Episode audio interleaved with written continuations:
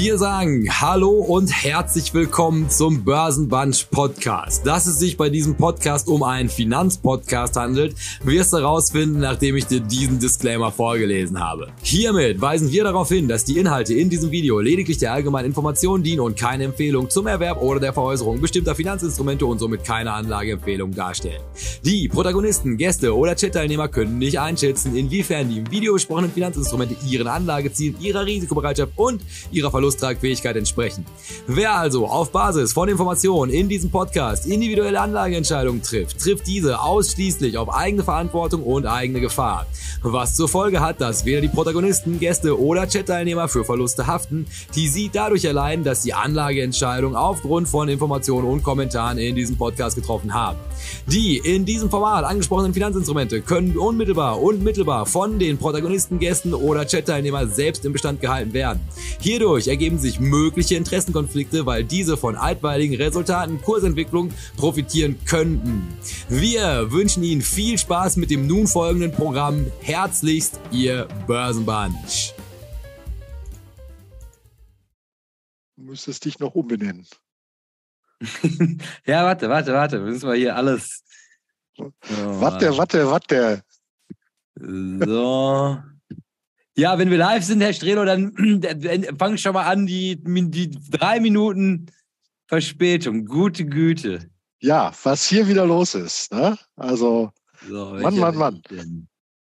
Das sieht doch äh, grundsätzlich auf jeden Fall ganz gut aus. Es bewegt sich was. Und es sind natürlich auch schon Ultras im Chat vorhanden. Willi als Number One. Äh, Christian auch zur Eröffnung anwesend. Sehr wohl, sehr gut. Puh. äh, Genau, ein bisschen da, ein bisschen nicht da. Wer ist der Vierte im Bunde? Da wurde schon fachkundig aufgeklärt, dass das doch unser Freund J-Paw ist, nämlich der US-Dollar-Gelddrucker von der FED. Jawohl, jawohl. So, warte mal, ich glaube, erstmal bin ich überhaupt, weil hier ruckelt es auch noch drauf. Also Fangen wir erstmal an mit Short Micros. Nee, warte mal. Wo ist das, das, Intro? Wo ist der Ton? Wollte es gerade sagen, das, das, das Risiko gehen wir nicht ein. So, das. So, so, so. Und dann wollen wir hier, oh, Herr Strelo, leben, leben auf großem Fuße.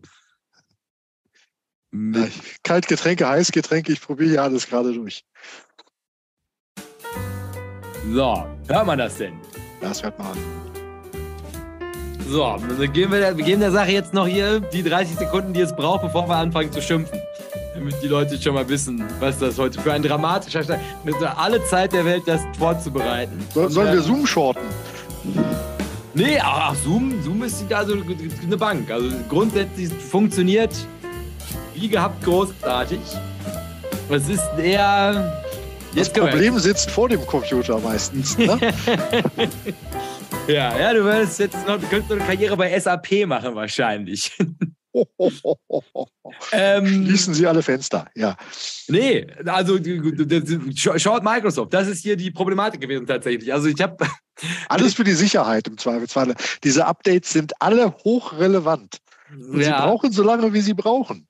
Das ist aber also quasi also einfach unangenehm, weil er hätte mich eigentlich fragen können. Möchtest du die Updates machen oder hast du es eilig?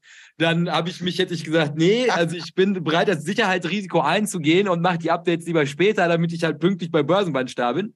Und dann hat er halt quasi, also ohne meine Zustimmung, angefangen, Updates zu machen, mich eine Ewigkeit hingehalten mit, äh, bitte machen Sie den Computer nicht aus, während ich irgendwas tue. Dann neu gestartet, wo ich gedacht habe, ich schaffe es vielleicht noch, also auf die Sekunde genau reinzukratzen, um dann mitgeteilt zu bekommen, Update, äh, ein Prozent von 100 Millionen Prozent ist installiert um dann unglaublich langsam zu starten. Und ähm, ja, also das, also jetzt schon Schlaganfall, ohne überhaupt über, über den Kapitalmarkt gesprochen zu haben. Mensch. Ja. So, dann, also das ist die offizielle Entschuldigung. Wir sind es mal wieder nicht gewesen. Die Schuld liegt zu 100 Prozent bei Bill Gates. Und ähm, dann gehört die Bühne jetzt Ihnen, Herr Strelo, um wichtige Ankündigungen zu machen wie wichtige Ankündigung. Ich weiß nicht, äh, was, was wir für Ankündigungen machen wollen. Dass die das abonnieren sollen, so, weil ich hab, muss auch noch jetzt meine Wasserflasche jetzt auch noch, obwohl, nee. Ach, ach, schlecht vorbereitet. Ja, genau. Also wenn, wenn ihr äh, den schlechtesten äh, regelmäßigen Start in einen Videostream respektive Podcast regelmäßig hören wollt, dann äh, abonniert doch bitte den Kanal, äh, gibt dem Abo, äh, gibt dem äh, Podcast eine 5-Sterne-Bewertung und sagt all euren Freunden Bescheid, weil nur so kann dieser Kanal wachsen, was er ja in der Vergangenheit schon getan hat, jetzt aber in einer Stagflationsphase wahrscheinlich irgendwie drin steckt, entsprechend äh, des Wirtschaftsbarometers. Und insofern brauchen wir wie immer jede Unterstützung, sind aber froh für jeden, der dabei ist, vor allen Dingen für die Ultras, die im Chat jetzt schon aktiv sind und deshalb aktiv sein können, weil sie den Kanal nämlich mitsamt der Glocke abonniert haben. Und deshalb wussten sie auch, dass äh, der Mittwoch der neue Donnerstag ist und wir heute um 18 Uhr live sind. Aber das heißt ja gar nichts, weil man kann natürlich den Podcast äh, wann auch immer man möchte hören. Äh, den ersten Teil quasi sehr, sehr kurzfristig, wenn man jetzt nicht gerade live bei YouTube ist und den zweiten am Montag in aller Herrgottsfrühe, wo du dir keinen Wecker für stellst, sondern das wahrscheinlich automatisiert im Vorfeld so hochlädst, dass es auf einmal um 6 Uhr morgens da ist. Magic. So junge Leute wie du denken das, dass man, dass das alles möglich wäre mit Technik. Aber ich stehe noch wie, wie ein ganz ehrlicher Arbeiter am Montag um 6 Uhr auf, um diesen Podcast von Hand einzuspielen. Das ist mit so einer, so einer Kassette und dann mit so zwei Decks, wo ich das von links nach rechts schiebe. Das ist die Arbeit, die ich mir jeden Montagmorgen mache. Für die Vorher stempelst du noch ein. Ne? Ja, gut, das ist ja wichtig. die Karte, wenn die ausgelesen wird am Ende des Jahres, da hängt eine ganze Lohntüte dran, Herr Strelo. Aber auch das ja. kennen Sie mit Ihren digitalen Währungen. Was, schneller, schneller versoffen als verdient das Geld, jawohl. Ja, glatte Überleitung, Herr Strelo. Was sagen Sie denn dazu, dass die Binance wie auch Coinbase jetzt unter die Räder geraten, massiv? Ähm, ja, ich habe das, das zu äh, Binance irgendwie tatsächlich sogar durchgelesen. Dann äh, war ja Coinbase quasi einen Tag später auch dran und äh, fand das ganz interessant, weil das, äh, ne, der Markt ist ja so schlau und der preist ja immer alles ein, weil das ja von den Forderungen her gar nicht mal was Unbekanntes oder vollkommen Überraschendes ist. Diese Thematik, was oh. ist ein Wertpapier, was ist keine und oh Wunder, es sind gar keine Wertpapierbörsen. Äh, das, was wir hier schon seit Jahren sagen. Äh, deshalb Börse, Kryptobörse. Ähm, ja, interessante Sache und jetzt, äh, ja, ich sag mal, ein Adelsschlag für äh, den Bitcoin und alle sonstigen äh, Kryptogeschichten. Langsam schlägt die Regulierung zu. Willkommen in der Finanzwelt. Ja. Das erste, das erste Zeichen, dass du irgendwie relevant bist, ist, wenn die Regulierer sich für dich interessieren, dann hast du die kritische Größe erreicht. Und insofern äh, darf der Bitcoin das auf jeden Fall als Adelsschlag verstehen. Die Player, naja, hat ja nicht jede Kryptobörse äh, bisher mit äh, ja, vollkommener Transparenz äh, geglänzt. Also FTX lässt grüßen. Ja, guck mal, was da irgendwie rauskommt. Äh, ich glaube aber kursmäßig, Bitcoin verfolge ich ja nicht so eng. Es ging runter, es ging aber auch, glaube ich, auch schon wieder rauf was wahrscheinlich nicht für den Coinbase-Kurs spricht, den du sicherlich im Auge haben wirst. Ja, auch weiterhin auch investiert und ähm, dementsprechend also belastend, weil also nachdem sie ja auch, auch das alles Einstiegschancen. Ja, ja, also, also so groß um die Häuser gezogen sind, um sich halt irgendwie auch, auch also Regulierung gefordert, gefordert und also tut uns den Gefallen und also das, das, Musterschülchen, Schülerchen mit dem mit der 1 plus und Kleeblatt dran. Ja, und dann reicht also die An schon die Ankündigung von Regulierung und man will ja erstmal davon ausgehen, dass also egal was am Ende für Regulierung dabei rauskommt, das schwer zum Nachteil von diesen wir nennen sie weiterhin Börsen, weil so nennen sie sich ja immerhin auch selber, solange sie noch können. Herr Strehler, wahrscheinlich kommt am Ende der Regulierung auch raus, dass sie nicht mal mehr diesen Namen tragen dürfen. Und ähm, also Binance wundert mich überhaupt nicht. Also ich meine, das, das hat ja irgendwie immer schon so diesen Touch von ver verbrecherisches, also Gel Geldwäscheinstitut. Aber ja, also das, ist, ja, ist ja auch irgendwie spaltbare Person. Das passt ja dann auch ganz gut dazu.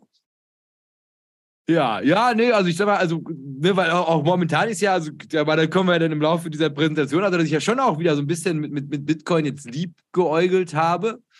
Und ähm, Das ist aber wahrscheinlich auch, weil so Leute wie ich jetzt anfangen, damit zu liebäugeln, dass natürlich genau jetzt die Regulierung kommen muss, damit ich nicht mein Geld aus deren Währung abziehe, weil ich zunehmend spanischer werde. Aber das ist dann vielleicht auch schon mal schon ganz, ganz hier übergeordnet, das, womit wir uns heute beschäftigen würden und wieso ich so langsam wieder über Krypto nachdenke. Ja, und wir haben das natürlich alles schon längst geahnt hier an der Börse Düsseldorf äh, und haben dann nämlich einen Bitcoin-ETP äh, zum ETF des Monats erklärt für den Juni. Ja. Gibt auch ein schö schönes Video von, vom Chef von 21 Shares, wie er das Produkt erklärt. War, hatte ich heute im Newsletter drin. Also, das ist der, der ETF des Monats ist ein ETP. Hurra. Aber das We weißt du, was wir als Anlass äh, genommen hatten dafür? Den Bitcoin Pizza Day. Kennst du den? Nee. Kennst du nicht? Das ist die zweite Person, mit der ich darüber rede, die den nicht äh, kennt. Das ist irgendwie am äh, 22. Mai oder so. Und ähm, dokumentiert, dokumentiert die erste ähm, Transaktion ah. Kryptogeld, also Bitcoin gegen Ware äh, in seiner Historie. Also im, im, jetzt im Herbst ist 15-jähriges Jubiläum von dem äh, Satoshi White Paper.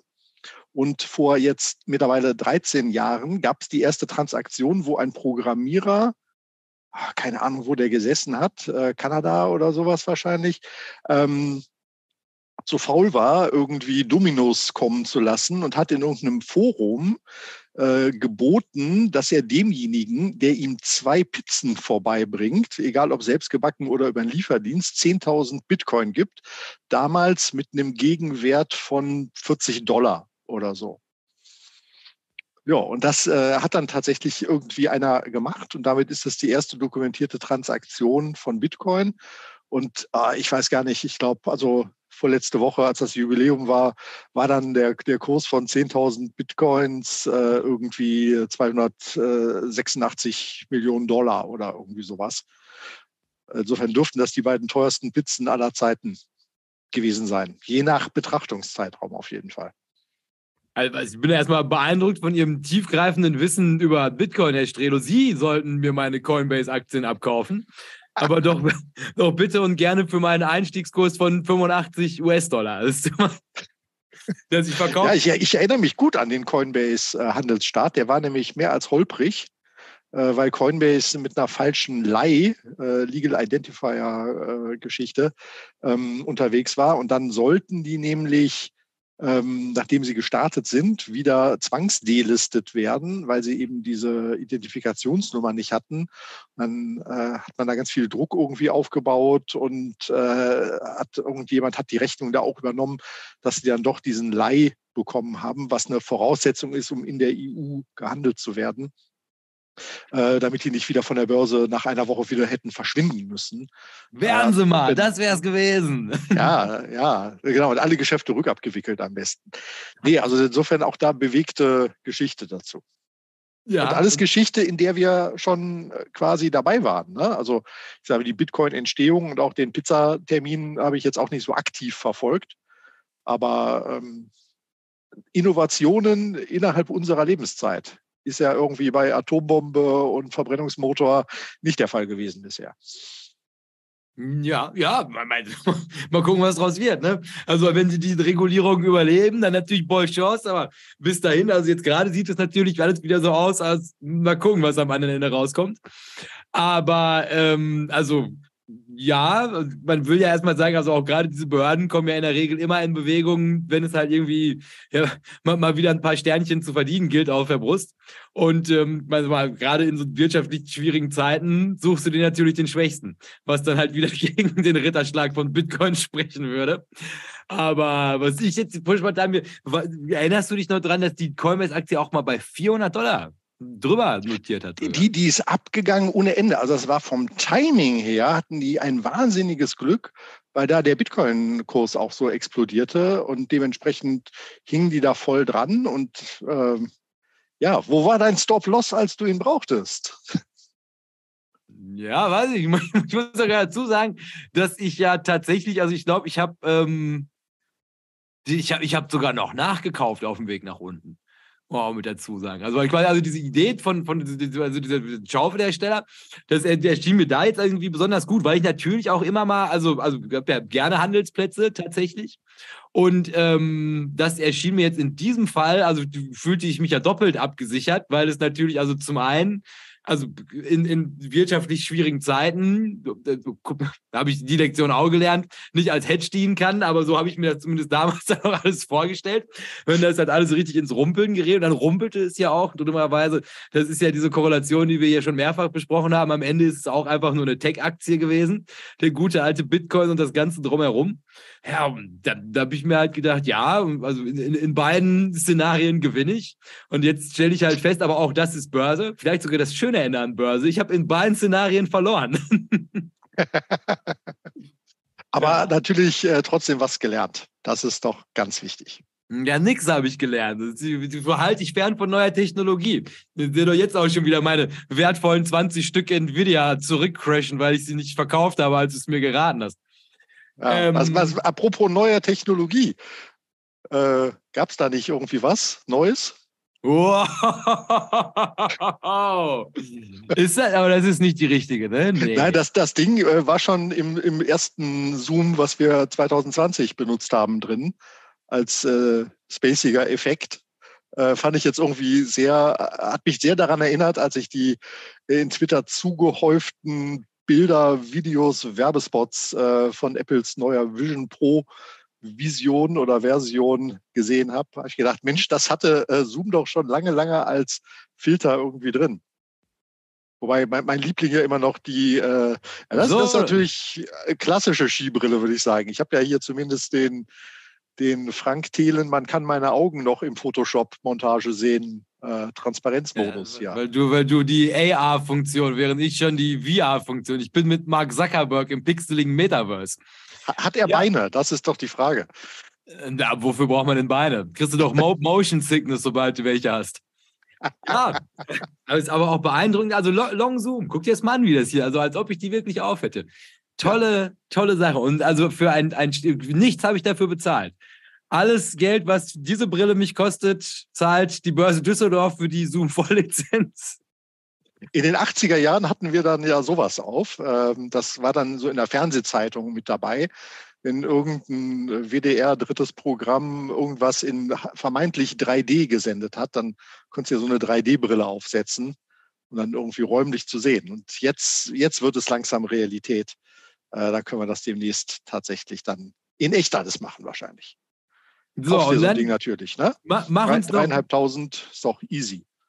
Ja, ja, erzähl doch mal, was ist denn da passiert? Das ist ja also für mich, weil ich habe das ja, ich habe das ja verfolgt in der Tiefe als als ehemaliger, also mit der Vollständigkeit, ich, ich habe ja noch zehn, zehn Stück habe ich noch, also ich kann mich nicht ganz frei davon machen. Ähm, aber wie haben Sie das denn wahrgenommen? Das war ja eine, eine große, große Woche tatsächlich. Äh, war auf jeden Fall, Frank dem glauben möchte. Eine, eine, große Show auf jeden Fall.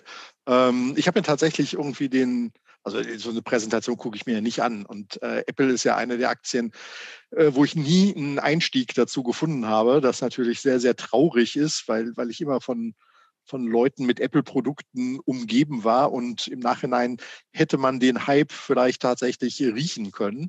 Äh, für mich war es immer schon, jetzt ist zu spät, äh, auch als es noch günstig gewesen ist. Aber das weiß man ja nie so richtig vorher. Ähm, Werbespot äh, habe ich äh, gesehen. Äh, tatsächlich irgendwie, glaube ich, auch im, in, äh, genau, Tim Cook mit hier Dreamer, mit dieser sehr schönen Musik. Ähm, ja, fand ich ganz, ganz cool gemacht. Und äh, finde es immer spannend, wie perfekt so eine Präsentation ist. Habe aber auch irgendwo gehört, äh, dass das doch schon auffällig gewesen sei, dass quasi die keine Live-Demo gemacht haben. Weil bei so einer Live-Demo kann ja auch eine Menge schiefgehen, wie wir spätestens wissen, seit äh, so ein Cybertruck von der äh, Stahlkugel dann doch äh, irgendwie Blessuren an der Scheibe fortgetragen hat. Das ist auch schon lange, lange her. Bleibt aber ähm, legendär. Äh, nach wie vor legendär auf jeden Fall und äh, fand den, den Spot natürlich wirklich toll gemacht. Äh, also was man so tricktechnikmäßig halt auch alles zaubern kann. Und das sah schon natürlich sehr gut aus. äh, wobei als Benutzer sieht man schon ein bisschen bescheuert aus mit dem Ding auf. Und äh, ich habe gehört, zwei Stunden Akkulaufzeit. Ähm, waren ja schon die ersten Spekulationen irgendwie drauf, ob Apple jetzt äh, Disney vielleicht aufkaufen würde, weil der Disney-Boss war ja auch auf der Präsentation dabei und äh, klar kann man irgendwelche Disney-Geschichten sich dann irgendwie auch auf die Netzhaut da brennen lassen. Äh, zwei Stunden Laufzeit ist aber tatsächlich natürlich äh, knapp, weil man weiß ja, dass das oft so ein theoretischer Wert ist, der in der Praxis nicht erreicht wird. Also ich muss mein äh, Smartphone eigentlich mehr oder weniger jeden Abend in die Ladeschale legen, damit es am nächsten Tag wieder äh, auch durchhält. Also ich glaube, es sind noch ein paar Macken drin. Und äh, jetzt haben natürlich die ganzen Entwickler erstmal Zugang und Zeit, auch entsprechende Anwendungen dafür zu bauen. Und ich glaube, bei der Apple Watch äh, war das am Anfang irgendwie auch nicht so, so ein tolles Feature. Und äh, ich weiß gar nicht, hatte äh, beim, beim äh, Apple äh, iPhone, da waren ja auch am Anfang Funktionalitäten nur rudimentär vorhanden. Ähm, das, das wird schon. Das ist eine kommen. Kalenderfunktion, das war schon bahnbrechend damals. ja, also bin mal gespannt. Man redet ja irgendwie jetzt davon, naja, der Preis ist halt irgendwie für professionelle User und noch nicht für die Endkunden. Wobei für so echten Fanboy wird das natürlich irgendwie auch ein Must-Have sein. Die Vision, äh, man braucht dann gar keinen Computer mit Monitor äh, mehr. Oder und keinen Fernseher und keinen Fernseher. Der, genau, der, der Tod des Fernsehers wurde wahrscheinlich da auf der Bühne schon zelebriert. Ähm, da bin ich natürlich etwas skeptisch. Aber ähm, ja, one more thing und also vom, vom technischen Innovationscharakter und was weiß ich, was für Sensoren da verbaut sind und 13 Kameras. Also technisch gesehen schon eine dolle Sache. Für mich ist es, glaube ich, nichts. Aber ja, vielleicht muss ich nur vom Gegenteil überzeugt werden. Wenn es rauskommt, der Apple Store ist hier nicht weit, äh, irgendwie 200 Meter, glaube ich, entfernt. Da könnte man dann mal ja sich so ein Ding aufsetzen. Ja, und dann wäre das doch jetzt vielleicht deine Chance, Apple zu kaufen, während es noch günstig ist, bevor der Brillenhype richtig loszieht. Solange es noch günstig ist. Ich glaube, wir waren wieder am neuen Alltime-High äh, dran gewesen bei Apple. Mhm. Ähm, ist dann aber doch ja nach der Präsentation gefallen. Also es ging irgendwie steil nach oben und dann ging es irgendwie äh, wieder abwärts, wobei auf einem sehr, sehr hohen Niveau, also würde ich jetzt auch nicht überbewerten. Aber ist natürlich irgendwie schon, schon eine Ansage. Aber wenn man überlegt, was die allein mit diesen äh, äh, AirPods, ne, mit den Ohrhörern irgendwie für eine Wahnsinnskohle verdienen, das ist natürlich durchaus interessant. Und auch da werden natürlich Mengeneffekte dafür sorgen, dass entweder der Preis runtergeht oder die Marge halt noch fetter wird. Ja, ja ich, weiß, ich weiß, also ich war ja, also was ich ja ganz spannend fand an dieser Präsentation, war ja erstmal also für den Start, also wie astronomisch die Preise mittlerweile sind. Also wo man sich ja auch wirklich fragt, also den neuen iMac für, für 7000 in der Basisversion, also wo du dir halt schon auch die Frage stellst, also in, in welcher Welt verkaufst du diese Computer an wen? Und da habe ich mir dann aber, also selber dann, wie man das ja so macht, noch in die Tasche gelogen. Naja, gut, als ja mal, aber ich meine, das ist ja eine kaufstarke Klientel und also grundsätzlich und jetzt auch mit diesem neuen Chip und das ist ja auch also wahrscheinlich alles schon für AI und das ist die Überleitung, die es jetzt halt nehmen wird. Und das fand ich spannend, also dass also so, überhaupt keine AI-Präsentation draus geworden ist. Also jetzt haben sie mich die letzten vier Monate darauf getrimmt, AI ist die Zukunft und jetzt sagt Apple, Brille ist die Zukunft und keiner interessiert mehr AI. Kannst ähm, ja kombinieren. Aber Hauptsache Nvidia geht's gut. Also die haben das ja ganz gut überstanden, dass die Welt jetzt über die Brille spricht. So, und dann geht es jetzt los, also kommt diese Brille. Und ich denke mir erstmal, boah, ist die aber abscheulich.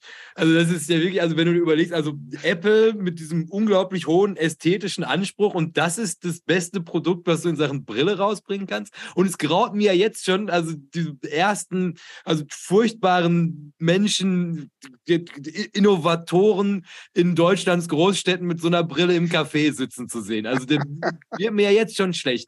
Und dann, und dann, also wurde das natürlich direkt am nächsten Tag gekrönt, als dieses Bild von Frank Thelen an die Runde machte, wo ich meine Güte, es geht direkt los und es, es belastet mich direkt sehr.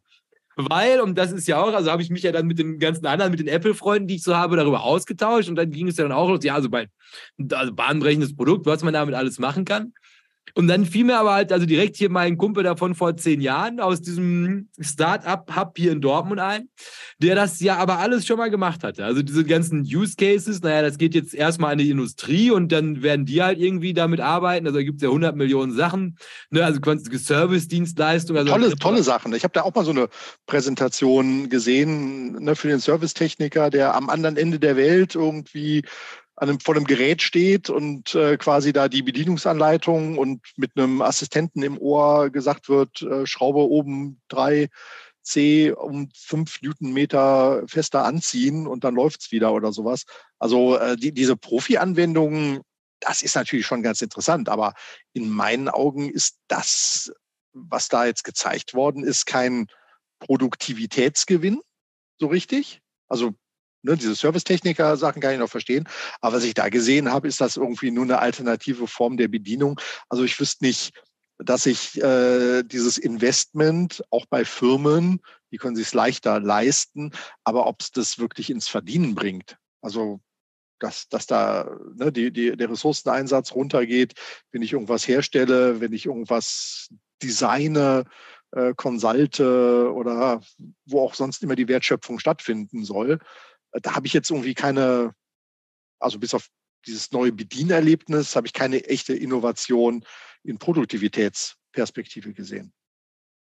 Ja, aber die Argumentationslinie ist ja die. Also quasi das Kaufen jetzt, also für, für dreieinhalb kaufst du das wahrscheinlich nicht. Und also selbst ich und hier meine ganzen Apple-begeisterten Freunde, also die, die viel Geld für diese Technologie locker machen, ich glaube, zum einen, die kaufen den Mac für 7000 nicht und die werden auch diese Brille für dreieinhalbtausend nicht kaufen, solange es einfach nur ein besserer Fernseher ist. Und da haben sie sich letztes Jahr erst für 4000 Euro irgendwie so einen überdimensionierten gekauft.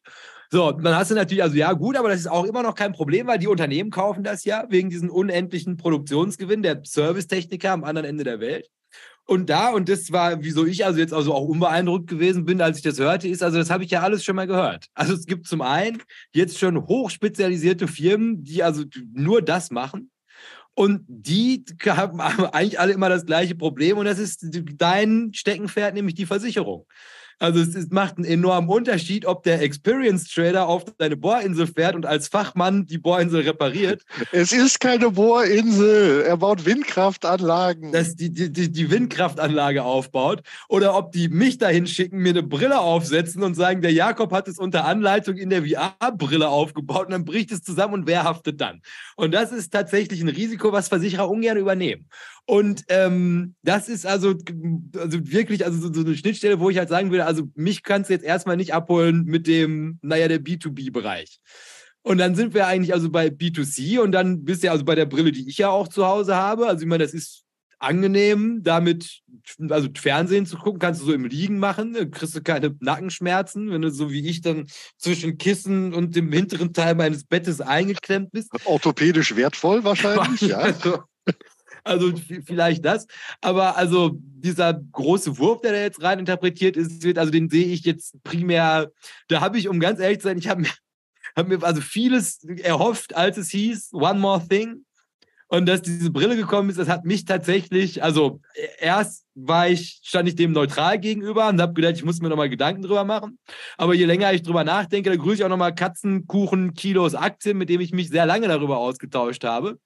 Ähm, also zunehmend, dass ich mir denke, naja, also für die erste große Innovation seit zehn Jahren, also irgendwas zu bauen, was ich gefühlt seit zehn Jahren schon mal wieder im Schrank liegen habe, hatte ich mir mehr von versprochen.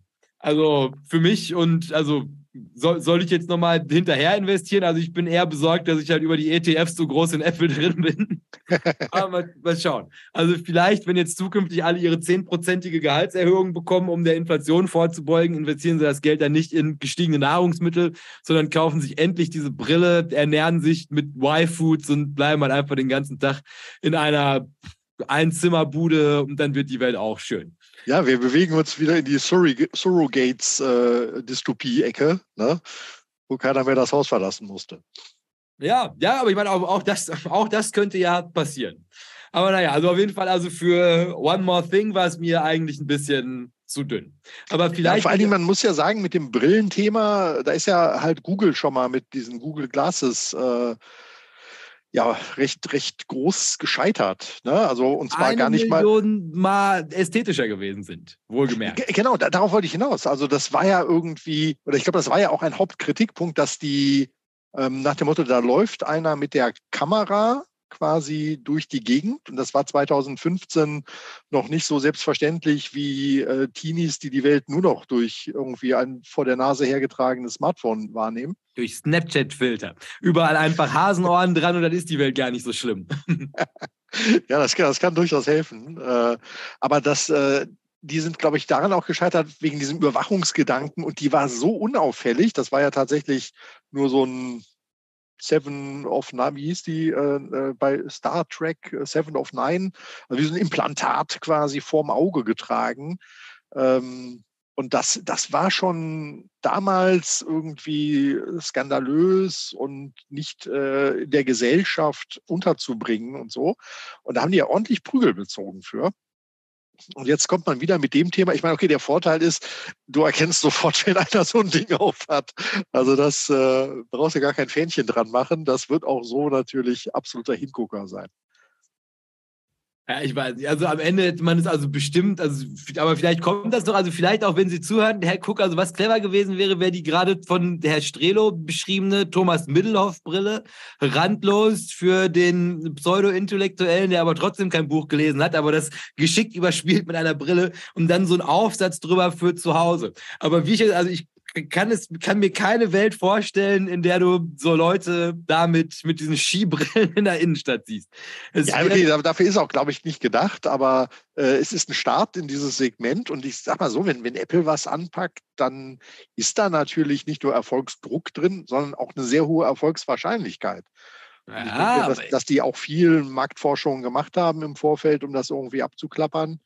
Ähm, und die waren ja auch, glaube ich, lange, lange damit beschäftigt, das, das Ding zu entwickeln und hatten es, glaube ich, auch äh, so, ich habe, ich, verstanden, immer wieder zurückgehalten, weil es noch nicht den äh, ja, intuitiven Bedienungsgesten und was man sich sonst darunter als bahnbrechend halt vorgestellt hat, noch nicht gerecht geworden sind. Insofern bin ich mal gespannt und natürlich jetzt die Frage, ist es in echt dann auch so gut?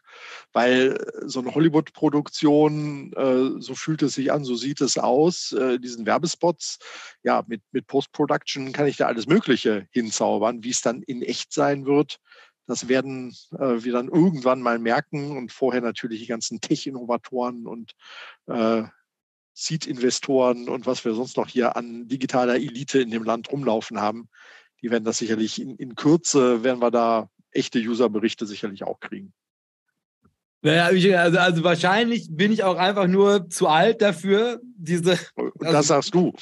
Diese riesige Innovation, also die Frank Thelen ja sofort erkannt hat, hier also für den Wert zu nehmen, den das tatsächlich hat. Aber also ich und ich verspreche, du wirst die Leute, die werden damit draußen sein. Wenn du dreieinhalbtausend Euro dafür ausgibst. dann soll das doch auch einer sehen. Ja, es ist wahrscheinlich, also ganz Düsseldorf wird voll sein damit. Also es wird. Ich, ich glaube, in China werden die gerade schon nachgemacht. Ja. Für, für ein Zehntel vom Preis. Äh, wie schon, also kann man, also ob das jetzt, also wie schon gesagt, also für, für den Preis jetzt halt, also den, also jetzt nochmal ankurbeln kann, mal gucken. Also bei zwei Stunden Akkuleistung und dem Preis ist natürlich irgendwie nochmal so eine andere Geschichte. Denn ich meine, es waren 1000 oder 2000 Euro, die du nochmal bezahlen müsstest, um so einen größeren Akku dafür zu bekommen. Also damit du dann auch irgendwie, was weiß ich, einen ganzen Film, also man, das ist mir auch... Wenn jemand hinter dir für dich trägt wahrscheinlich. Ja, mir würde es ja schon reichen, dass wenn der Film 124 Minuten ist, nicht mittendrin die Brille ausgeht. ja, Happy End konnte ich leider nicht sehen. Danach musste ich sechs Stunden meine Brille laden und dann musste ich schon wieder zur Arbeit. Ja, Grüße, aber nee, also Grüße. es ist auf jeden Fall, also für das aktuelle Marktumfeld, also war es doch mal irgendwie also eine, eine gelungene Abwechslung, also dass man irgendwie jetzt so ein Thema auf einmal, beziehungsweise es läuft ja noch, momentan wird es ja hoch und runter gespielt, ähm, an so ein bisschen an, an die best, an bessere Zeiten erinnerte. Also als Innovationen und astronomische Preise gar keine Rolle spielten. Ja, aber ich, ich im Moment finde ich, ist eine sehr positive Technikstimmung irgendwie da. Also ob das jetzt ne, hier ganze KI-Thematik ist, ob das jetzt hier so Hardware und äh, Realität virtuell verschmelzen miteinander Sprünge sind und ja, Elektroautos sind äh, eine Selbstverständlichkeit geworden mit den Wärmepumpen. Na okay, mit der Brechstange klappt es halt nicht, aber ich glaube, heute würde keiner mehr einen Neubau planen mit irgendeiner Gasheizung oder sowas. Also das, also hat ja immer so Zyklen, wenn Innovation so richtig im Alltag ankommt. Aber äh, vieles von dem, was wir früher so als echte Fantasie hatten, äh, wie, wie das Jahr 2000 aussehen konnte. Also in meiner Kindheit habe ich mir immer gedacht, im Jahr 2000 ne, tragen wir alle Autos, Taucherbrillen äh, und sonstiges. Ja, daran habe ich natürlich nicht gedacht. Aber so Starship, äh, äh also fand ich äh, Star Trek fand ich immer schon spannend, Holodeck, Replikator und sonstige Sachen. Ja, und das hattest du ja gerade schon gesagt, mit so Foodgetränken, äh, die ich irgendwie ewig haltbar haben kann und überall aufmischen kann und sowas. Da sind wir ja schon irgendwie auf dem weiten Weg dahin. Und ja, muss nur noch der Velocopter auch endlich mal fliegen. Ne? Die Flugtaxis, die, die, hab, die hängen noch ein bisschen nach. Ne? Mal gucken, was bei Lilium so losgeht, Frank Thelen. Aber ähm, wenn das irgendwie auch noch da ist und dann autonomes Fahren kommt, also echtes autonomes Fahren, dann, dann sind wir schon ziemlich in so einer Captain Future Welt angekommen. Übrigens, das ist natürlich nochmal eine andere Folge, wo wir uns dann der Frage stellen könnten, wie genau willst du das alles betreiben? Also wo kommt, wo, kommt, wo kommt die Energie her dafür? Weil auch das ist ja was, was also momentan also in dieser perfekten Welt natürlich alles überhaupt nicht also bedacht wird. Also kann man überhaupt, also kann man das zum einen mit Erneuerbaren machen und wenn wir es nicht mit Erneuerbaren machen, also wie weit sind wir bereit, die Welt als Ganzes zu opfern dafür, dass wir im Velocopter unterwegs sein können? ähm, aber das ist nochmal eine Geschichte für einen anderen Tag. Aber das ist auch nochmal, auch, auch, also to tolles Buch, muss man auch noch mit dazu sagen. Das Peter Sayhan-Buch, aber auch belastend. Weil sonst Gut. hätte ich jetzt fast gesagt, jetzt stelle ich nämlich gerade schon wieder, schon wieder 40 Minuten über Frank Thelen geschimpft, weil sie es einfach nicht lassen können, der Strelo. Das ist die Abneigung Düsseldorf gegen Bonn, dass sie dem Mann einfach den, den, den Rhein nicht gönnen. Nein. Ähm, haben Sie denn noch irgendwelche wichtigen aktuellen Themen, die jetzt besprechenswert werden? Ähm, nö, nö. Ich glaube, soweit nicht. Wir müssen noch äh, Genesungswünsche nach Dresden schicken. Ne? Ja, stimmt. Tino, gute Weil Besserung. Tino liegt, liegt flach und jetzt auch schon ein paar Tage. Also wollen wir hoffen, ne, dass das äh, bald wieder besser wird, dass er wieder Lunge hat, um dann wieder äh, auf die Straße zu radeln und äh, nicht so kurzatmig ist. Das wäre ja schade. Aber ich denke mal, ein paar Tagen ist er dann auch wieder fit und dann hoffentlich auch wieder dabei. Ja, ach, kerngesund. Also ich denke, die Krankheit schüttelt er ab und dann haben wir den noch zurück. Das ist ja der Vorteil bei guter Ernährung und viel Radfahren. Ja, nee, weil sonst hätte ich gesagt, willst du mal einen Blick, einen kurzen Blick in den Chat werfen? Und dann würde ich uns nämlich, weil ich glaube, thematisch könnte das, also könnte umfangreicher ausfallen. Oh Gott, oh Gott, wir wollen zu Druckenmiller Teil 2 doch machen heute, oder? Ja. Ja, ja, ja. Das, das, das, er. das praktische Ende, Herr Strehl. Heute erkläre ich Ihnen mal, wie, wie wir richtig Geld verdienen. Heute wissen wir, was, was wir aus dem ganzen schlauen Zeug dann irgendwie als Investoren mitnehmen wollen. Das ist ein großes Versprechen. Ja, gar nicht so viel los im äh, Chat, aber äh, der Florian schreibt, äh, dann laufen wir bald demnächst alle rum wie Puck die Stubenfliege. Das könnte tatsächlich dann so aussehen. Also Dortmund City dann mit spacigen Leuten unterwegs. Und äh, ja, man hofft hier auf lukrative Insider-Informationen, selbstverständlich.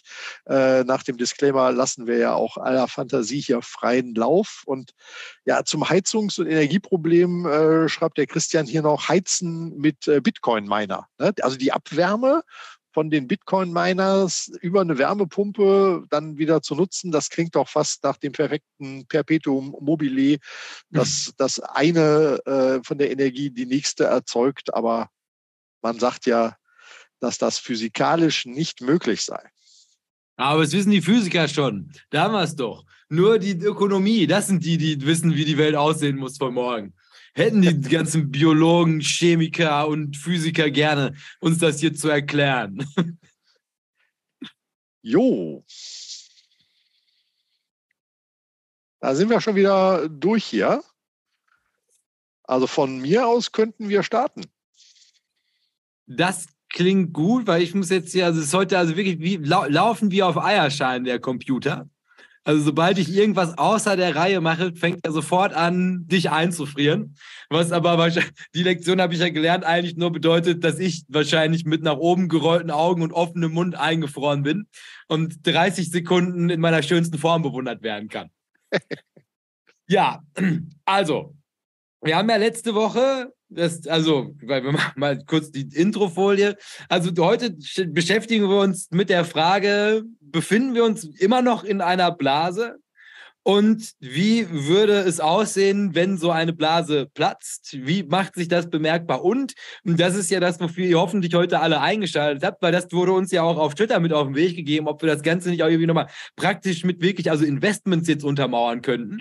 Dass wir uns in dieser Folge jetzt tatsächlich auch schon mal erste Investment-Ideen für eine Welt nach und da sind wir jetzt mal vorsichtig, also in den Worten von Stanley Druckenmiller, also nachdem eine harte Landung vollzogen wurde, ähm, wie man da sein Geld dann unterbringen kann, um sicherzustellen, dass man also bei diesem Aufschwung schon ganz vorne mit dabei ist. Also das heißt, jetzt Einstiegssignal gucken wir uns an, also wann genau ist der Zeitpunkt loszulegen und wo sollte man loslegen und was sollte man jetzt in der Zeit dazwischen beachten, um nicht bitterböse auf die Nase zu fallen und dann Nasenbluten zu bekommen. Also geniale Gedanken, die dieser Mann sich gemacht hat und äh, die werden wir uns heute anschauen. Aber einfach nur, weil ich gerade gesehen habe, dass Herr Strelo sich so gemütlich in seinem Stuhl zurückgelehnt hat, und das hätte er gerne, ja, in der Pitzbuin-Stellung, fangen wir doch jetzt erstmal an, indem Herr Strelo uns mal kurz zusammenfasst, was vor, was war es, letzte oder vorletzte Woche? Vorletzte, vorletzte Woche. Woche. Ja, was war denn vorletzte, wo, worüber haben wir da denn gesprochen? Boah, ich habe meine Hausaufgaben nicht gemacht. Ähm, das ist ja irgendwie das Phänomen, wenn man selber drin steckt, merkt man sich ja kaum was. Ne? Dafür musst du den Podcast dann nochmal hören. Das sind zwei extra Aufrufe für den Podcast und man ist im Bilde, wenn man diese Frage bekommt. ChatGPT, fasse mir die letzte Folge Börsenmatch TV zusammen in 300 Zeichen, bitte. Ja, nein, also wir haben ja also ganz grundsätzlich, also es, also es ist ja, ging ja los mit, also es gab so zwei frische Interviews mit Stanley Druckenmiller dieses Jahr. Und davon gab es das eine vor den Studenten, das ist das, was wir letzte Woche durchgesprochen haben, also wo er uns plus minus davor warnte, dass die Schuldenlast der USA eine Größenordnung angenommen haben, die mit Blick auf die Zukunft dazu führen könnte, dass so plus minus ins Jahr 2050 und aufwärts die, also die, die Zinszahlung auf den Schuldenberg der USA größer sein wird als die Steuereinnahmen der USA was also bedeuten würde, dass die, die USA tatsächlich durch die Zinslast zahlungsunfähig würden. Und der, also Problematik sah er halt, also bei den sogenannten Entitlements, also halt quasi die alten und halt quasi die Geschenke, die der Staat macht, das ist zu teuer. Und dementsprechend müssen die USA in ihrem Sozialsystem bitterböse zusammenstreichen. Und das, also war der Aufruf an die jungen Leute, also jetzt mal auf die Straße zu gehen, um ihre eigene Zukunft zu retten, weil also so wie die USA gerade wirtschaften, würde das dazu führen, dass halt in 30 Jahren für gar keinen mehr irgendwas über ist, weil diese Schuldlast einfach so riesig ist. Und ähm, das ist also soweit der Aufruf an die jungen Leute, also eher als Appell gedacht, macht euch Gedanken über wirtschaftliche Zusammenhänge, weil die Alten mit ihren Kreuzfahrten, die verheizen gerade eure Zukunft. Und es wäre ja total furchtbar, wenn ihr dann irgendwann feststellt, ihr geht in Rente und da gibt es erstmal kein Geld und darüber hinaus müsst ihr in eurer Rente weiterarbeiten, um die Leute, die zu dem Zeitpunkt wahrscheinlich schon 130 sind, weiter zu finanzieren, weil dieser schwarze Peter einfach am laufenden Band weitergegeben wird an eine nicht mehr existente nachfolgende Generation, weil wir alle keine Kinder mehr bekommen. Und weil das auch immer unattraktiver wird, weil halt keine Kohle mehr da ist. So, plus minus das. Und dann, und jetzt kommen wir nämlich zu der heutigen Folge, die also zu Teilen darauf aufbaut, also die sich weiterhin mit dieser Schuldenproblematik beschäftigt. Aber, und das ist ja das Schöne an Stanley Druckenmiller, also als der vielleicht erfolgreichste Trader, den es jemals gegeben hat, hat der natürlich also von dieser langfristigen Perspektive runter sich auch nochmal Gedanken gemacht über den kurz- und mittelfristigen Betrachtungszeitraum. Und das ist der, den wir uns jetzt anschauen möchten. Und der wird jetzt nochmal um einiges interessanter für so clevere Privatanleger wie Herr Strelo der sich da schon die Hände reibt, wie er zukünftig richtig reich werden kann. Denn das sind natürlich jetzt so diese Gedanken, also die man sich machen kann. Hashtag keine Anlageempfehlung. Aber ich sag mal, wenn du mit, mit so einer Geschichte hier durchkommst, dann ist es natürlich, also kommt halt was zusammen. Also konträr zu Kauf es und halt es 30 Jahren, das sind jetzt halt alles so Gedanken wie, also überleg es dir gut, mach dir richtig Gedanken, werd Herr dieser Situation und dann, wenn du glaubst, hier das Alpha identifiziert zu haben, stell halt drauf. Aber wenn er reinkommt, und das ist also das, was wir uns jetzt heute angucken möchten, also an welchen Parametern macht er das fest? Also worüber sollte man sich jetzt Gedanken machen, um dann im richtigen Zeitpunkt in der Lage zu sein, also den Abzug zu ziehen und zu sagen, das befindet sich jetzt auf dem Weg, den Druckenmiller uns jetzt hier prognostiziert. Und dann ziehst du halt einfach und im besten Fall kommt er rein. Und dann lachst du aber, weil dann hast du wahrscheinlich die Rendite für die nächsten zehn Jahre innerhalb von einem Jahr erwirtschaftet. Ich so, wusste, aber, dass du die Story drauf hast und äh, danke für die Einführung. Ich bin jetzt wieder voll im Bilde. Ja, dann kann, kannst du ja ab hier die Folien übernehmen. ja, also aber grundsätzlich, und das ist auch also die schöne Hintergrundfolie, die übrigens die sehr, sehr gut gefällt. Also Seifenblasen ist wirklich eine tolle Sache, auch gerade auf diesem Schwarz. Geht es also jetzt grundsätzlich erstmal damit los, dass wir uns jetzt mal Gedanken machen müssen, also wo stehen wir gerade? Also jetzt kommen wir erstmal zu einer sogenannten Bestandsaufnahme, um mal ein Gefühl dafür zu bekommen, wo genau beginnt unsere Reise, dieses Investment, was am Ende da auch besprochen wird, auch tatsächlich durchzuziehen. Also hier habe ich einmal nochmal die also Überschrift, mit der das damals, also bei mir auch dann in diese Google-Nachrichten im linken Handyrand gespült wurde. Druckenmiller face US on brink of recession sees hard landing. Billionaire cites regional banks turmoil amongst his risk factors. He still predicts unbelievable opportunities in the coming years. Also da haben wir es eigentlich schon. Also erstmal Hard Landing, Recession. Also da merkt man schon, wo wir den Bestand aufnehmen müssen. Wie kommt er darauf? Da kam er, das, die Bankenkrise, das haben wir auch alle schon wieder vergessen, aber das war ja eine Zeit lang mal so ein größerer Aufreger. Da gehen Banken in den USA pleite, nie ein gutes Zeichen. Und dann, und das ist also, worauf das Ganze hier schließen wird, diese unbelievable opportunities. Weil das ist natürlich, also die größten Chancen ergeben sich in der Regel nach den größten Krisen.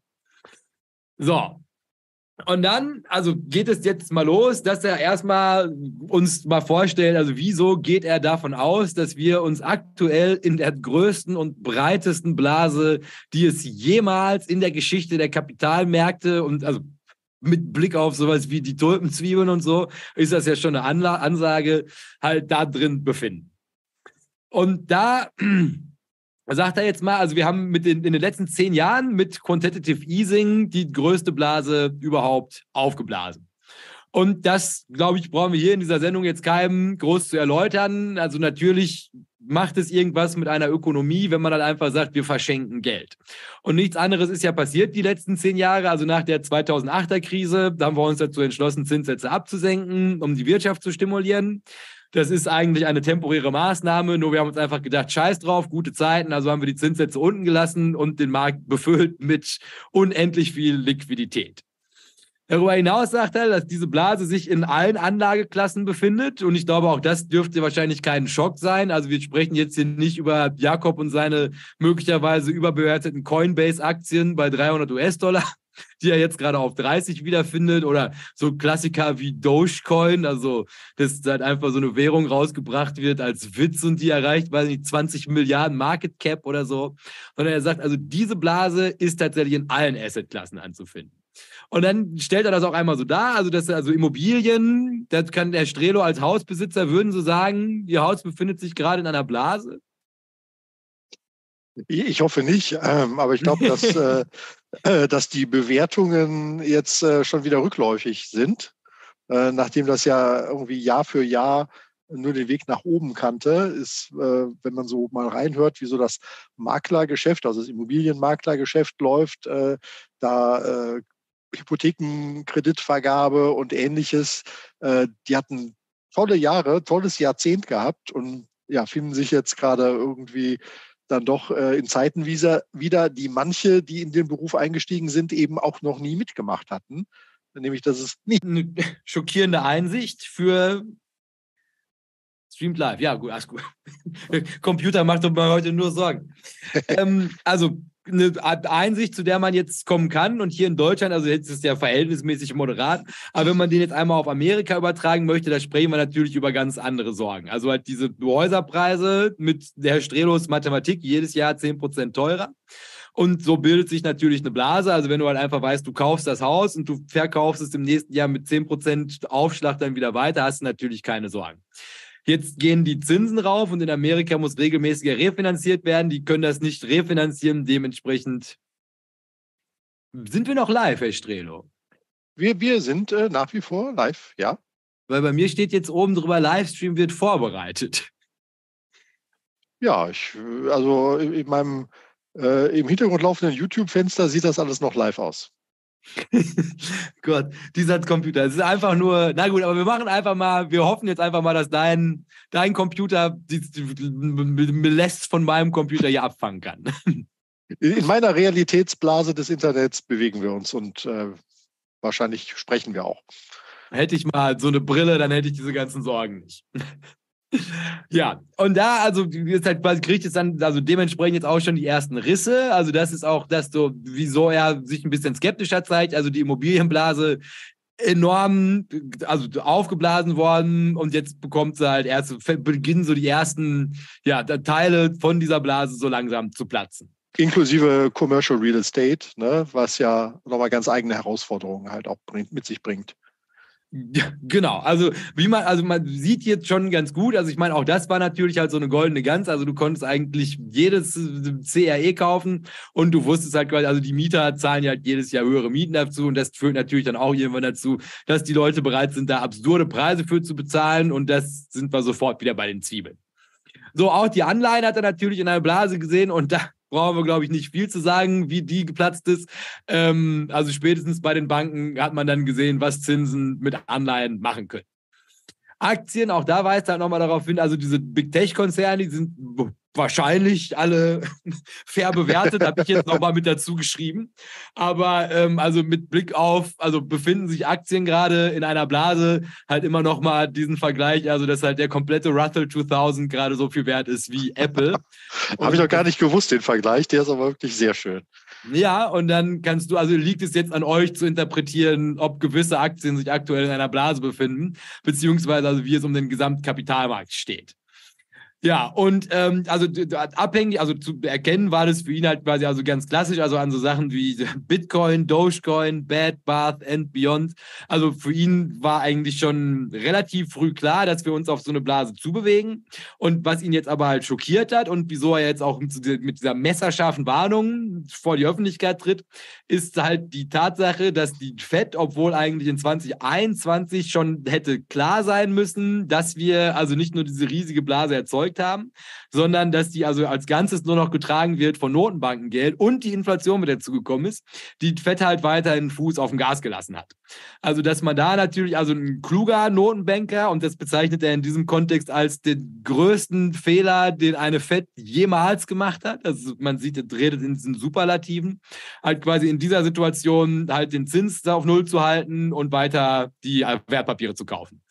Und das sind also jetzt so die Metriken, die er halt dann so mal rausdekliniert hat, um darauf hinzuweisen, möglicherweise befinden wir uns in einer riesigen Blase. So, und dann habe ich das hier, warte mal, ja, kann der Strelo uns jetzt dann auch nochmal, also das, das mal anhand von diesem Chart nochmal fix machen? Das also ist die, die Bilanzsumme der Federal Reserve, also der US-Notenbank. Ja, das ist korrekt. Und äh, ja, 2008 äh, war ja irgendwie die letzte große Krise, sage ich mal. Ähm, da war das noch offensichtlich bei unter einer, das müssen wir wieder auf die, auf die richtigen Einheiten achten. Ähm, das sind Billionen US-Dollar wahrscheinlich, ne? also, das ist ja, weil hier muss man dazu sagen, weil das, das, das Spannende ist ja, also, dass es halt quasi in, in, in Millionen Dollar angegeben wird und dann kommt dahinter aber nochmal eine Million. Also eine siebenstellige Zahl, ja, genau. 8 Millionen 928. Ja, nee, dann, dann sind es 8,9 ähm, äh, Billionen äh, US-Dollar. Ähm, das ist der Stand hier eingezeichnet am 21. Februar und wir kommen von einer Billion US-Dollar, was 2008 nach der Finanzkrise war. Und dann ging es ja auch los mit, mit dem Geld reinpumpen, stieg dann so relativ zügig auf, auf ja, zwei Billionen, äh, war dann irgendwie 2013 bei drei Billionen und hat dann äh, 2014 mit äh, ein bisschen über vier Billionen so eine Plateauphase gehabt. 2014 bis 2018 verblieben die äh, Bilanzwert der FED äh, quasi auf dem Niveau. Dann ging es ein bisschen runter. Ja, und dann äh, 20 20 kam natürlich irgendwie äh, Covid und dementsprechend Rettungspakete und der ja, die, die Schleusen wurden geöffnet oder der Staudamm wurde gesprengt, würde ich fast sagen, weil das geht wirklich Strich nach oben. Und da ging es halt von äh, knapp über vier dann auf gute sieben Billionen äh, allein in 2020 und ja, hatte dann seinen Peak erreicht gehabt bei fast neun Billionen im Februar 22. Ja, der Abbau danach, äh, man sieht so, so viele kleine Schritte da drin, inklusive nochmal einer kleinen Erhöhung neulich. Ähm, das war das Geldfluten nach der Bankenpleite Silicon Valley Bank äh, Anfang März gewesen. Aber man ist auf diesem wahnsinns hohen Niveau von weit über acht Billionen Dollar. Und äh, ja, da, da steht halt in den Bilanzen äh, Werte drin, äh, sensationell. Äh, wie wird man die je wieder los? Wer soll die einem abkaufen? Was machen wir bei Fälligkeit dieser ganzen Papiere, die die FED hier aufs eigene Buch gelegt hat und sich in der Bilanz jetzt wiederfinden? Dafür konnte eben Geld gedruckt werden und an Bedürftige verteilt werden. So, und hier machen wir jetzt mal eine Pause und, und machen uns mal, also denken wirklich mal drüber nach, ganz pragmatisch. Also, was passiert mit Geld, was frisch in den Markt geht? Weil das ist ja eigentlich mal eine, eine, ganz spannende Frage. Also wenn wir halt sagen, also die Fed hat ihr Balance Sheet innerhalb von zwei Jahren verdoppelt auf eine Zahl, die so groß ist, dass ich nicht mal wüsste, wie ich die benennen soll. Was, was macht das mit so einem, mit, mit einem, mit einem, nennen wir mal Wirtschaftsraum, um es mal allgemein zu halten, Herr Stredo? Es ist, ist wie äh, Heroin an der Nadel. Ne? Also man hat sich ja sehr, sehr schnell daran gewöhnt und ähm, es wurde ja auch als unendlich tiefe Tasche oder Schatulle gesehen. Äh, wenn mehr gebraucht wird, wurde einfach noch mehr aufgesetzt. Also ich habe keine, keine phasenweisen, okay, jetzt hat man ein Niveau erreicht, das bleibt erstmal und dann wartet man ab und dann gibt es vielleicht nochmal einen drauf, weil man gemerkt hat, es reicht noch nicht. Also es ist eine sehr, sehr kontinuierliche Entwicklung, was natürlich die Empfänger in eine Erwartungshaltung versetzt, dass das auch natürlich ewig so weitergehen müsste und könnte. Und da gab es ja tatsächlich auch natürlich die Notenbank unabhängig von der Politik. Aber da gab es auch, auch wow. keine wirklich ja, relevante bremsende Stimme. Also es gab die natürlich immer und wir fanden das äh, irgendwie doof und äh, haben gesagt, wie soll das je wieder runterkommen? Haben wir gesagt. Genau. Aber die Money Printer Sache lief ja irgendwie und für viele Leute hat sich das ja auch gut angefühlt auf dem Depotauszug. Also in, in der Zeit schossen ja die Aktienkurse auch entsprechend nach oben. Insofern, wenn du da den, den S&P 500 jetzt irgendwie drunter legen würdest als Chart, der hat ja in der Zeit natürlich auch eine tolle Entwicklung halt hingelegt. Und äh, ja, frag mal Leute, die Geld haben, ob sie was dagegen haben, dass sich ihr Geld vermehrt. Wohl kaum. Ja, ne, weil also, was hier ja einfach nur, also, dass man sich das also wirklich mal vor Augen führt. Ne? Also, wenn man halt sagt, also, man spricht von einer Blase und also haben wir jetzt den Schuldigen identifiziert. Also, das ganze Geld ist, also, was, was heißt das denn für, also realwirtschaftlich betrachtet? Und die Sache ist ja die, also wir haben reale Werte. Das ist die Fabrik und die hat einen gewissen Output. Und die können wir jetzt bewerten, also indem wir halt sagen, also ein Anteil an der Fabrik kostet Summe X. Und also mit einer stabilen Geldmenge steht das in Relation zu dem Output, zu dem Geld, was damit verdient werden kann. Wenn wir jetzt aber sagen, wir also erhöhen die Geldmenge, was dann wieder dazu führt, dass die Leute bereit sind, astronomische Preise für diesen Anteil zu bezahlen. Und da sind wir sofort wieder bei den Zwiebeln, wohlgemerkt. Also, dass die Leute irgendwann sagen, also ich gebe 1000 Gulden für eine Zwiebel aus, in der Hoffnung, die also zukünftig noch teurer weiterverkaufen zu können, beziehungsweise also noch größere Werte, noch eine schönere Tulpenzwiebel daraus zu züchten, zu generieren. Und das sind ja genau diese Prozesse, die halt in Gang kommen, wenn zu viel Liquidität da ist. Und das ist, wie sich so eine Blase auflöst. Also, dass wir halt bereit sind, reale Werte quasi mit, mit, mit Fantasiepreisen zu belegen. Und, und das ist ja quasi der Punkt, den er jetzt anspricht und wo es dann halt auch also wirklich spannend wird, weil also das liegt eigentlich schon offen zutage, es guckt nur keiner hin also mit diesem Geld natürlich auch unglaublich viel Scheiße gemacht wurde. Und das soll jetzt überhaupt nicht heißen, dass die Apple-Brille nicht genial ist und Apple somit keine drei Trillionen wert sein könnte, sondern also so ein ganz tolles Beispiel, wo also mir dann auch mal wieder wie Schuppen von Augen fiel, das steht auch wieder in diesem Peter Sahan-Buch. Das ist also so eine Ölförderplattform in Kasachstan, mit, in einer Stadt namens Kasan. Und also da, also das beschreibt es eigentlich ganz gut. Also was diese Zeit dieses günstigen Geldes, also die hat dazu geführt, dass die also Öl gefördert haben aus dem vielleicht unwirtschaftlichsten Ort der ganzen Welt. Also unglaublich schwer da ranzukommen, den Boden aufzubekommen, mit dem Frost zu kämpfen, das ganze Zeug dahin zu bringen, Techniker aus der ganzen Welt. Also halt ein Projekt, was halt wirklich nur möglich gewesen ist, solange dieses günstige Geld kommt. Und, und das ist das Spannende daran, ist, was du halt auch nur weiter betreiben kannst, solange du so günstig an das Geld kommst. Also halt quasi die Instandhaltung ist nur möglich mit einem Zinssatz von 0% global betrachtet. Das heißt, gehen die Zinsen rauf, ist halt quasi dieses ganze Projekt, was wir halt in dieser Zeit in der Milch- und Honigflossen aufgezogen haben, ist halt sofort wertlos, weil es einfach nicht finanzierbar ist. Und da sind wir sofort wieder bei den Zwiebeln, weil man natürlich guten Gewissens sagen kann, ist ja, warte mal, wir haben da was und das ist in den Büchern total wertvoll, kann aber halt quasi in einer normalen Welt überhaupt nicht existieren, weil es halt einfach nur ein Exzess gewesen ist. Und das ist natürlich der Punkt, an dem so eine Blase, also wo irgendwann irgendjemand sagt, du, warte mal, also am Ende ist das auch nur eine Blumenzwiebel. Und das ist, wo so eine Blase platzt. Und das muss man sich dann immer noch mal vor Augen führen. Ist also auch jetzt gerade, wo es ja wieder so heile Welt ist und wir uns eigentlich gar keine Gedanken darüber machen, dass wir irgendwie Gefahr laufen könnten, irgendwas wird mit dem Kapitalmarkt nicht stimmen, ist diese ganzen Probleme, die sind ja halt nicht weg. Nur weil AI jetzt kommt. Und also diese Geldgräber stehen überall auf der Welt. So, und ja, Nee, also, alles, alles, alles soweit. Wo du gerade Tulpenmanie äh, irgendwie nochmal reinbringst, ähm, kurz, kurzer Exkurs. Ähm, hast du diese Unipa-Geschichte mitbekommen gehabt? Die ja, ja, mit Matthias Schmidt. Ja, genau. Ein, ein, sehr lesens, ein, sehr lesenswerter Post auf jeden Fall dazu, der das nochmal irgendwie zeigte. Ähm, und da habe ich in dem Zusammenhang auch nochmal an diese äh, Tulpenphase eine Erinnerung gehabt, dass da nämlich auch das war eine vollkommen äh, riesengroße apokalyptische Bewertung. Also die Historie sagt, eine Tulpenzwiebel, äh, weil da irgendwie so eine gestreifte Tulpe draus wächst, war so viel wert wie ein Stadthaus in Amsterdam. Ähm, das ist ja das, was so überliefert ist.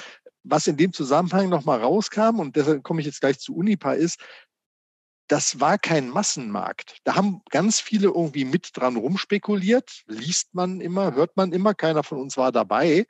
Aber die Anzahl der Umsätze war halt sehr, sehr gering.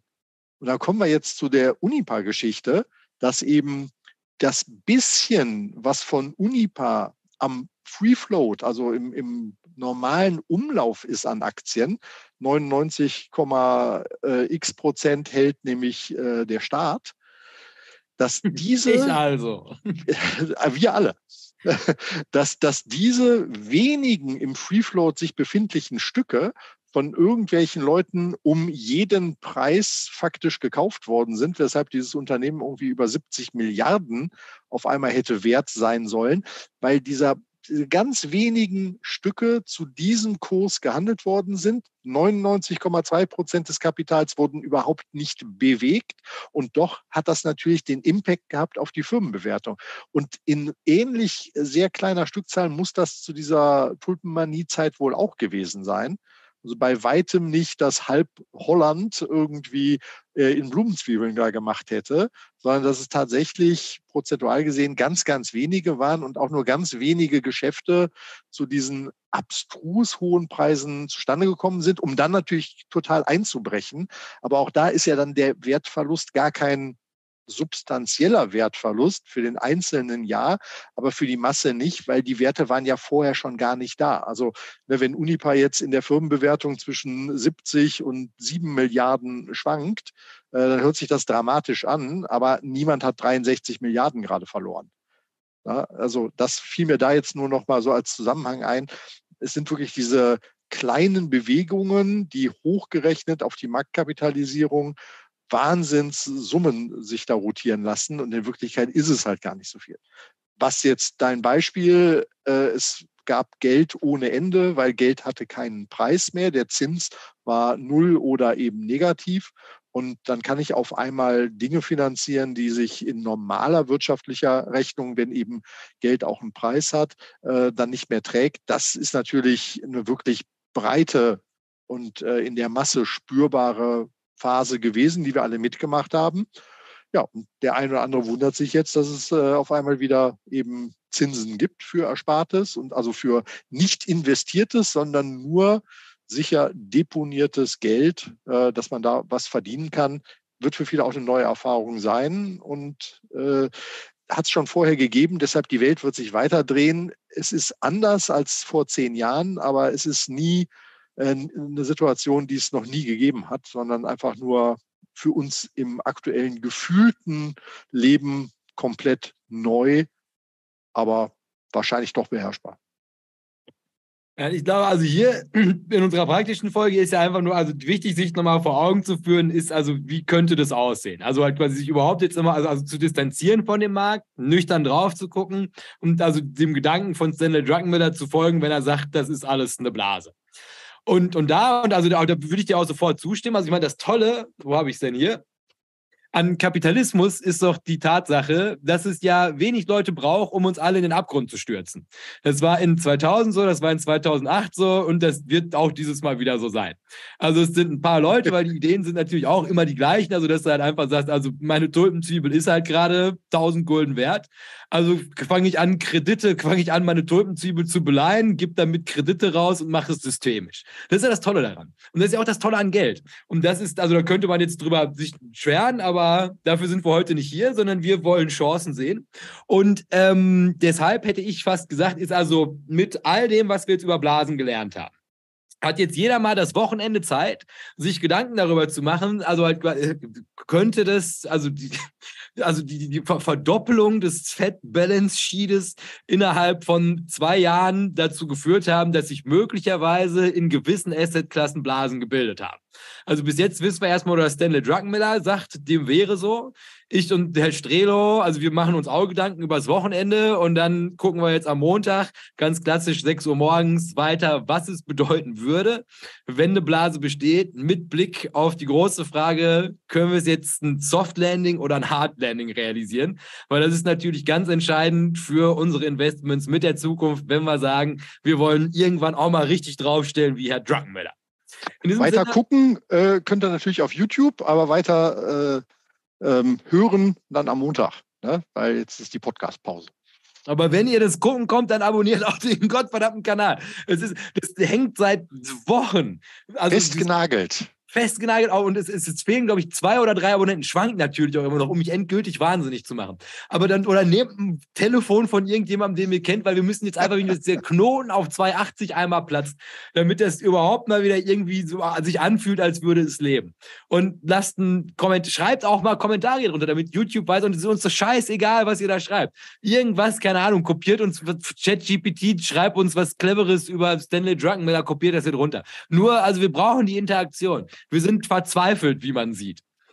So, und mit diesem, mit diesem brennenden Appell für euch als Abonnenten dieses Kanals und als ein herzliches Willkommen an die neuen Abonnenten, die aus diesem Grund dazugekommen sind, verabschieden wir uns in die Podcast-Pause und dann sehen wir uns am Montag, 6 Uhr morgens, wieder mit der Frage Soft oder Hard Landing.